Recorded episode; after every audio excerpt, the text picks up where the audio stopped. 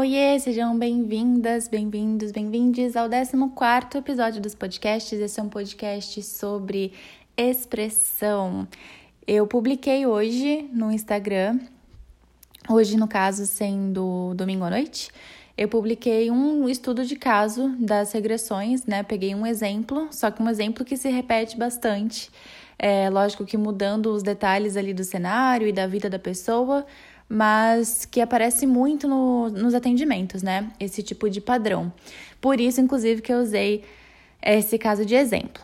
Então, eu vou explicar um pouquinho sobre isso. Antes da gente começar, é importante falar que eu aqui vou trabalhar a linha do tempo, então eu vou trabalhar como vidas passadas mesmo, mas se você já, já entende a questão de vidas passadas como realidade paralela, é só mudar os termos aí é, e da mesma forma, da mesma forma, considerar a questão da sintonia, né? Então, vida passada ou realidade paralela, o que importa aqui é a sintonia. Então, vamos lá, o que, que acontece? Eu recebo muitos, muitos casos em atendimentos de pessoas com dificuldades de expressão, então, com dificuldade de falar o que pensa, com dificuldade de falar que não, que não quer isso, que quer aquilo, e aí quando tem que tomar uma decisão fica indecisa, pensa como que isso pode impactar todo mundo em volta, e não tanto o que a pessoa, o que ela de fato quer fazer, mas ela pensa em como que os outros vão receber a decisão dela, e isso faz com que fique mais difícil de tomar uma decisão, e geralmente esse é um perfil que se envolve em muitos relacionamentos abusivos, porque são pessoas que como tem uma autoestima abalada, a questão da autoconfiança também acaba acabam se envolvendo nesses relacionamentos. Eu vou explicar isso aqui também. Então, muitas pessoas se identificaram com o estudo de caso que eu publiquei no Instagram e eu resolvi colocar aqui para vocês. Então, eu vou usar um exemplo de novo. Uh, vocês mudem aí o cenário, né? Mas vamos considerar os padrões principalmente. Então, vamos supor que numa vida passada uma pessoa que chega para mim com essas dificuldades de expressão, com dificuldade de se posicionar, sempre se envolvendo em relacionamento abusivo, possivelmente no corpo físico já com alguma coisa ligada a sistema respiratório ou tireoide, né, ou a garganta e tal. Uh, e essa pessoa chega para mim e aí na regressão aparece uma vida passada onde ela era muito provavelmente uma mulher. Isso acontece muito com quem tem muitas vidas como uma figura feminina. E a gente sabe que a mulher, historicamente, foi uma figura reprimida, né? Então não tinha voz. Eu já peguei casos de pessoas que na vida passada, é, por exemplo, no Japão, há séculos atrás, a pessoa e um cactus era a mesma coisa. Ela ficava ali como uma planta, só respirando, fazendo fotossíntese, mas ela não podia falar, ela não podia fazer nada. Ela só ficava ali como um objeto mesmo, posando ali na sala, né? E uma vida inteira disso, uma vida inteira, né? Então vocês imaginam. Então, vidas, como, quando a gente tem muitas vidas como mulher, isso provavelmente já vem nos seus registros, né? Ou aplica isso aí na, na questão das realidades paralelas. Eu trabalho a vida passada aqui para ficar mais didático mesmo, tá? Então essa pessoa chega para mim, a gente acessa uma vida passada onde ela provavelmente, como uma mulher, então vamos usar esse exemplo, é uma, uma mulher numa vida passada que era, sei lá, nobre da, é, membro da nobreza e como membro da nobreza ela tinha várias expectativas sobre como ela se porta, sobre a postura, como ela fala, se ela é culta, como que ela se comporta em sociedade, como ela se alimenta, como ela se veste, tudo. Eu já vi casos assim da pessoa ser tão, tão observada que o jeito que ela espetava a ervilha uh, no jantar era observado e reprimido pela mãe, no caso, pela figura de mãe naquela vida. É, e também tem vidas nossas ou realidades paralelas onde nós já tínhamos esses padrões. Eu já vi um caso, por exemplo, de uma pessoa que ficava passando o dedo na, nos rococós das molduras dos quadros para ver se estava com sujeira. E é claro que isso, não, partindo de uma virginiana, isso não é tão estranho de fazer. Mas ela, por exemplo, pedia para os empregados tirarem as luvas para ver se embaixo das luvas as unhas estavam limpas.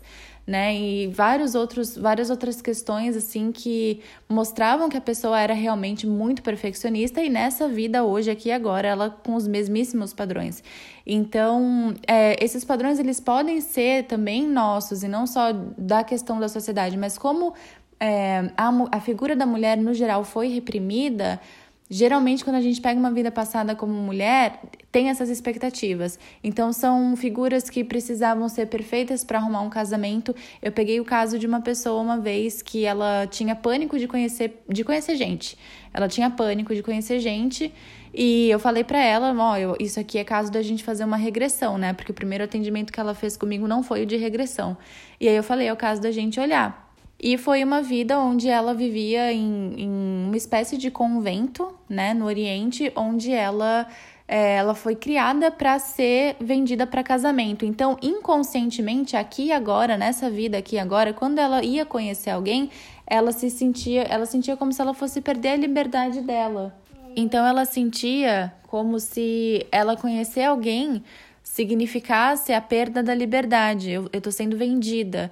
E ela foi inclusive vendida para um cara, né, para um homem que já tinha outras três mulheres. Ela viveu uma vida que, além de ser uma vida praticamente como prisioneira, apesar de todo luxo, você não tem a liberdade, né?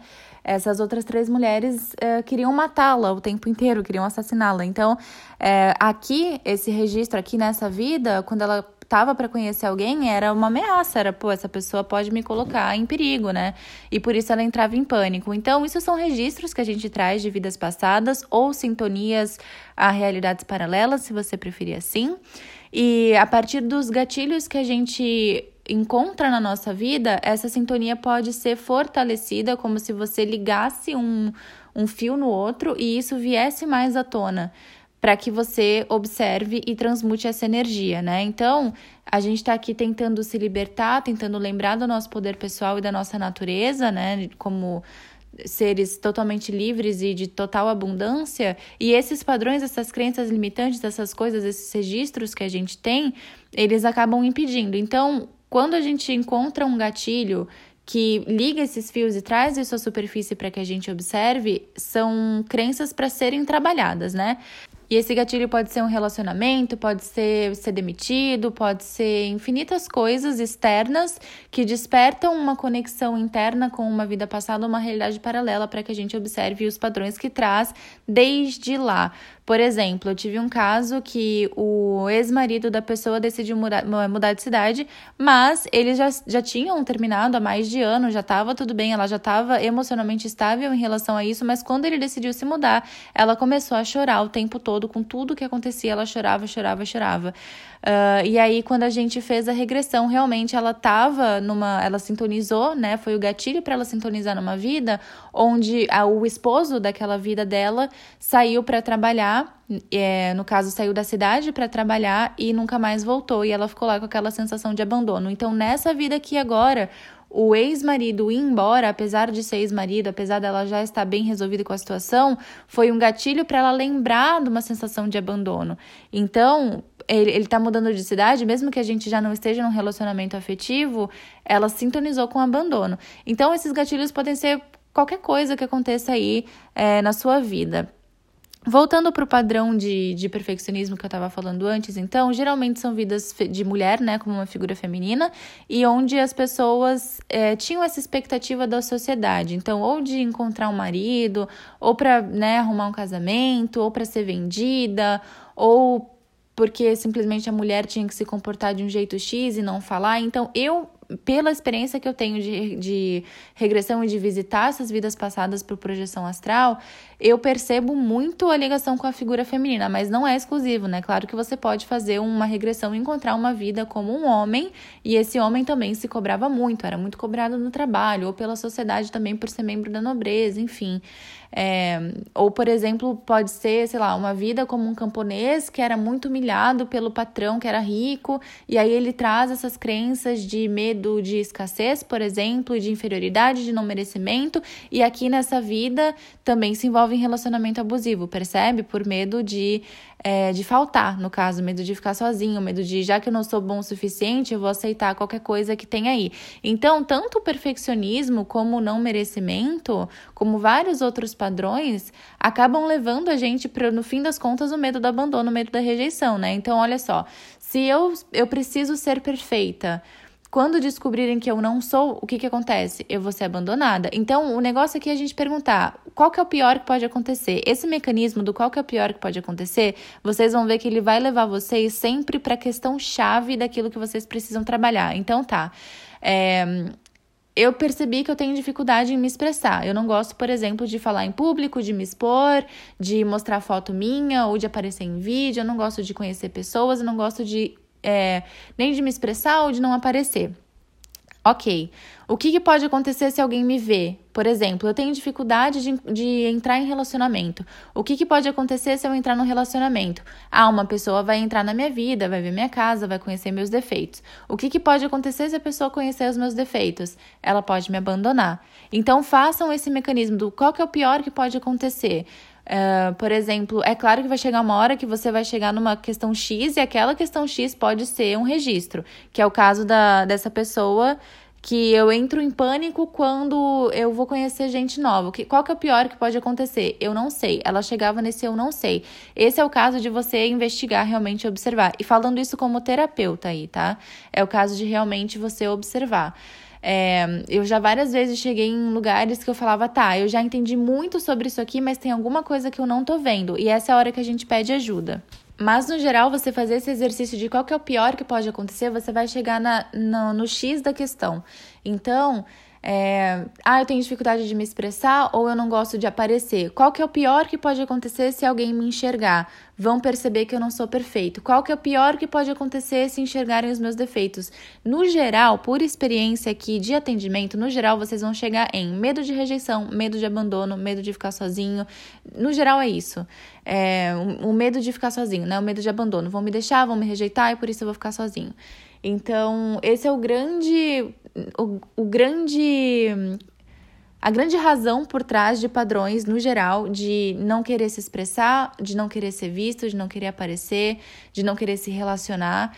É, tenho dificuldade de me expressar. O que, que vai acontecer se eu me expressar? Eu posso errar. O que, que pode acontecer se eu errar? Não vão gostar de mim. O que, que pode acontecer se não gostar de mim? Eu vou ficar sozinha, ou vão me rejeitar, ou vão me abandonar. Então, no geral, quando você vai fazendo esse exercício, você chega no medo de abandono. Então, eu acho que eu deveria ter chamado esse podcast de Vamos falar sobre medo de abandono, não sobre expressão, né? Então, no geral, quando você olha padrões de expressão ou de não querer aparecer, que também é uma forma de expressão, né? Você pôr tua cara para jogo, é a sua expressão através das ações, né? Então, expressão não é só fala, expressão é ação também. Você não querer aparecer ou você não querer manifestar é, as coisas que você quer, tipo, ah, eu não trabalho com o que eu gosto de trabalhar. Isso é medo de se expressar, né? Tipo, ah, o meu sonho é ser cantor ou eu quero vender joias. Isso independe de exposição ao público, entende? É questão de você fazer alguma coisa que você está afim de fazer. E você não faz porque você tem medo do que os seus pais vão pensar, ou do que os seus colegas vão pensar, ou do que o seu companheiro ou companheira vai pensar. Isso também é expressão, não é expressão não é só comunicação. A forma como você se manifesta no mundo também é expressão. E no geral, quando você olha esses padrões, você chega no medo de rejeição, no medo de abandono. E da onde vem isso? Pode ser de uma vida passada onde você ficou órfão, pode ser de uma vida passada onde invadiram a sua vila e seus pais foram levados. Isso tudo eu já vi. E isso não é sacanagem, não. Tudo eu já vi, tudo isso eu já vi em regressão mesmo. Então, pode ser uma vida passada onde você é, namorava ou era casada com um homem, esse homem foi pra guerra, morreu, nunca mais voltou, você ficou lá, né, chorando para sempre a partida dessa, dessa pessoa. Pode ser várias coisas, né? E pode ser também ligado ao perfeccionismo, que é essa questão de eu, é, eu preciso ser perfeita, mas eu não sou, e quando alguém se aproximar, vai perceber a minha fraude e vai me abandonar, vai perceber que eu tenho defeitos como qualquer ser humano, não é mesmo? E vai me abandonar. E onde que o relacionamento abusivo entra nisso? Se eu não sou perfeita, eu, tô, eu já falei, mas eu vou falar de novo que eu, eu acho que relacionamento abusivo a gente tem que trabalhar muito. Se eu não sou perfeito, ou eu vou aceitar qualquer pessoa, porque uma pessoa melhor eu não mereço, já que eu não sou perfeito, né? Já que eu não sou um Deus encarnado na Terra, que no caso você é também, então nem esse pretexto serve. Mas já que eu não sou perfeita, eu vou aceitar qualquer um que me aceite. Afinal de contas, eu não consigo nada melhor do que esta pessoa que implica com as minhas saias, não é mesmo? Com o meu decote. Então, o relacionamento abusivo pode vir por esse lado ou pode vir pelo lado de que se eu deixar alguém se aproximar, essa pessoa vai ver os meus defeitos e eu já tenho tantos defeitos que essa pessoa que tá comigo aceita que se eu for, né, pro mundo depois em busca de outro relacionamento, ninguém vai mais, ninguém mais vai me querer, porque essa pessoa aqui ela me aceita, mas lá fora ninguém mais vai me aceitar imperfeito que sou Vocês percebem? Então, o relacionamento abusivo vem muito dessa questão do perfeccionismo, do não merecimento, da autocobrança. Isso tem tudo a ver com padrão de controle também. Tipo, ah, eu tenho dificuldade de delegar função. Por quê? Você é tão perfeccionista que você não consegue dar na mão de alguém, porque senão você não vai confiar que vai fazer tão perfeito como você faria. E, e eu quero muito trabalhar essas questões no coletivo, né? Por isso que eu comecei com os workshops. Esses workshops lá na frente vão virar é, aulas, né? Talvez até presenciais, assim eu espero, mas elas vão virar aulas online coletivas primeiro, para depois de repente virar presencial, mas tudo isso é autoconhecimento. Então, tudo isso, toda essa observação de padrões, que aqui a gente está falando de. Olha só como só olhando para um tipo, um cenário, a gente já acha perfeccionismo que anda de mão dada com geralmente autocontrole, com, perdão, autocobrança, que anda de mão dada com necessidade de controle, que anda de mão dada com infinitas outras coisas que a partir de um padrão a gente consegue desmembrar vários outros. E isso aponta no nosso corpo físico, né? O nosso corpo físico ele chama a nossa atenção para esses padrões. Então, como eu coloquei de exemplo agora um pouco no Instagram esse caso, geralmente esses padrões de perfeccionismo, de autocobrança tem questões ligadas ao laríngeo, né? Então, pode manifestar no corpo físico como questões de garganta ou sistema respiratório, como eu falei, mas pode ser que apareça em um outro lugar também, dependendo com o padrão que você traz, e pode ser que ainda não tenha manifestado que manifeste lá na frente. São várias questões. O ponto é, se você não trabalhar isso, o seu corpo vai dar um jeito de te mostrar. E a ideia aqui é a gente se conhecer a tal ponto que qualquer sinal que o teu corpo te dá, você entende o que ele quer te dizer, porque o, nosso corpo ele é uma máquina que fala pra gente, ó, oh, você tá precisando olhar para cá, né? E, e também que ele não precise manifestar essas coisas. E isso sim é você ter saúde mental, emocional e física. É tudo integrado. Você não vai ter saúde física se não tiver mental e emocional, e você não vai ter mental e emocional se não tiver a física. Porque uma coisa sustenta a outra, né? Então é, toda essa ideia de ter colocado esses conteúdos em workshop partiu mesmo de eu ver vários padrões se repetindo. Então, essa questão do laríngeo, o que eu tô falando aqui para vocês, apareceu em enxurrada nos últimos meses de atendimento. Agora, na quarentena, quando esse podcast está sendo gravado, a minha agenda tá fechada. Eu sei que muitas pessoas vão ouvir esse podcast e vão falar: Ingra, eu preciso de um acesso ao inconsciente agora, que é o caso do trabalho que trabalha, trabalho que trabalha, gostaram? Do trabalho do acesso às regressões, né? Uh, então, eu sei que muitas pessoas querem fazer esse trabalho, eu recebo bastante mensagens sobre isso, mas a agenda no momento está fechada, porque é, eu, como mamãe, preciso que as escolas voltem a funcionar. Aqui no Sul as coisas já estão voltando ao normal no geral, mas é, vai precisar de mais um tempinho aí de cautela. De qualquer forma, quando eu abrir, eu mostro para vocês, eu vou falar no Instagram. Mas o ponto é, eu tô soltando esses conteúdos é, em doses homeopáticas através dos workshops e dos podcasts. Se você chegou até este podcast e ainda não escutou, por exemplo, os dois primeiros episódios, lá a gente trabalha a transição planetária, trabalha essa questão de vidas passadas ou realidades paralelas. Então eu tô colocando isso tudo no coletivo aos pouquinhos, para que lá na frente a gente consiga fazer aulas presenciais, fazer aulas online mesmo, mas trabalhar os grupos que eu sei que vão chegar até aquele trabalho com um propósito em comum. Quando a gente faz trabalho em grupo, vai chegar ali o grupo que tem uma coisa em comum para trabalhar e o grupo que vai se enxergar um no outro e que juntos vão conseguir trabalhar aquelas questões. Então, realmente é uma, é uma coisa de espelho, né?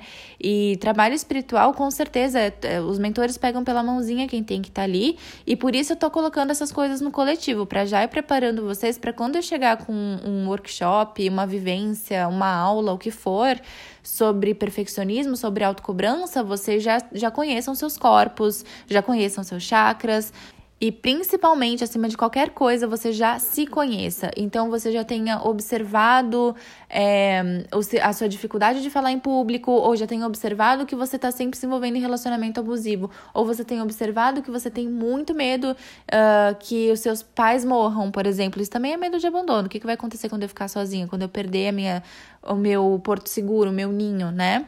Então, todos esses trabalhos que estão sendo colocados para vocês, desde um e-book, uma meditação, até os workshops, que são trabalhos mais encorpados, tudo isso é para que vocês voltem o olhar para dentro. Então, por exemplo, criança interior, você vai visitar, revisitar os seus padrões de medo de abandono e de rejeição.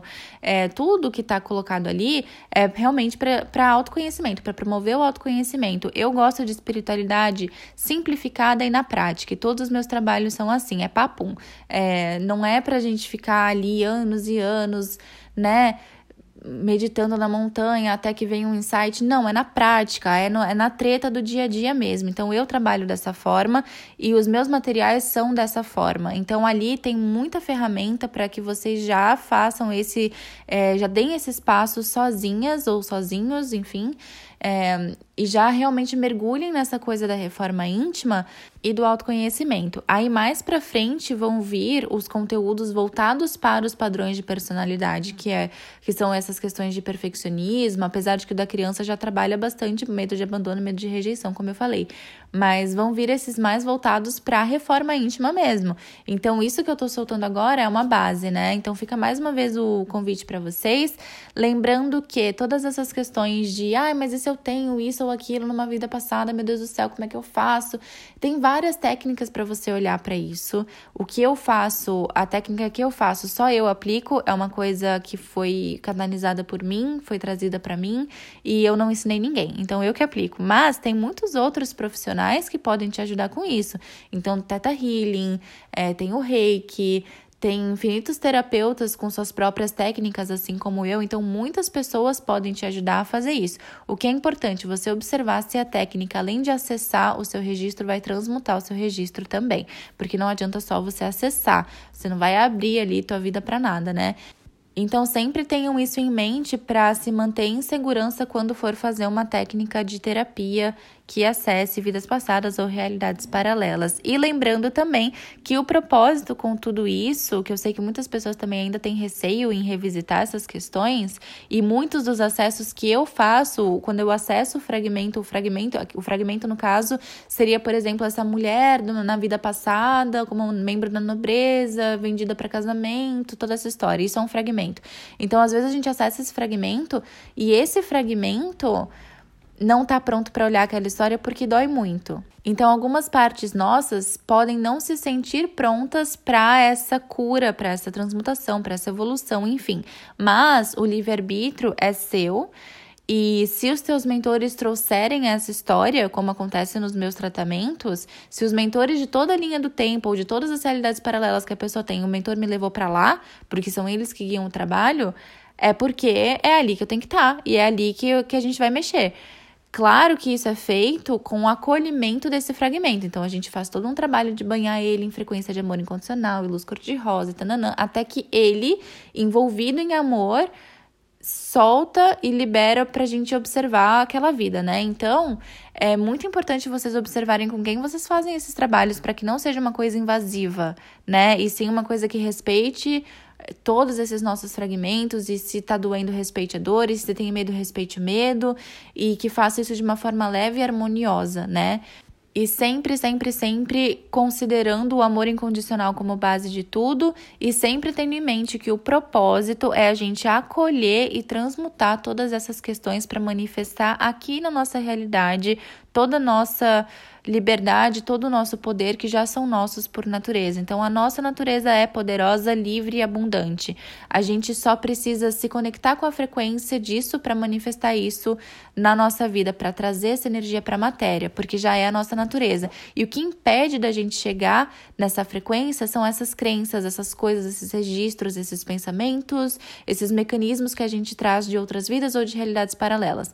Então, todo o propósito de fazer esse acesso é aqui a gente se libertar desses padrões para acessar nossa verdadeira abundância, nossa verdadeira prosperidade, nossa verdadeira liberdade, nosso verdadeiro poder de expressão, tá bom? Então, meu desejo aqui para todos e todas e todes e, e o que for, que a gente sabe que daqui para as outras dimensões não tem gênero, né, amores?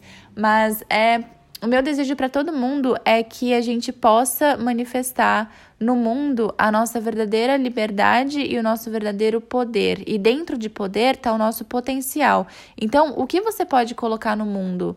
é, através do seu trabalho, através dos seus hobbies, através de, da sua expressão, da sua voz, da sua manifestação de qualquer forma, o que, que você pode pôr no mundo? Como é que você coloca a sua verdade no mundo? Primeiro, a gente tem que limpar essas coisas, essas crenças, esses filtros, porque isso tudo, é, isso tudo acaba funcionando como filtro, né? Então, primeiro a gente limpa esses filtros e aí, conforme a gente vai limpando, você vai se reconectando com a sua verdade e aos poucos você aprende a expressar a sua verdade no mundo. Então, primeiro limpar, depois se reconhecer. Reconhecer no sentido de quem sou eu sem essas crenças? Quem sou eu sem essas amarras? Quem sou eu sem esses medos? Quem sou eu sem essa fritação mental de meu Deus, o que, que acontece se eu ficar sozinha, pai amado? Então vou ficar aqui nesse relacionamento abusivo que tá melhor assim para mim.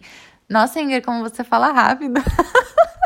Então, gente, toda a história aqui, é, toda essa, essa coisa de olhar para o nosso inconsciente, para os nossos registros, é realmente você se libertar dessas crenças, se libertar desses filtros, para cada vez mais se reconectar com a sua essência e aprender a manifestar isso na sua vida. E aí, meu bem, a lei da atração trazendo o quê?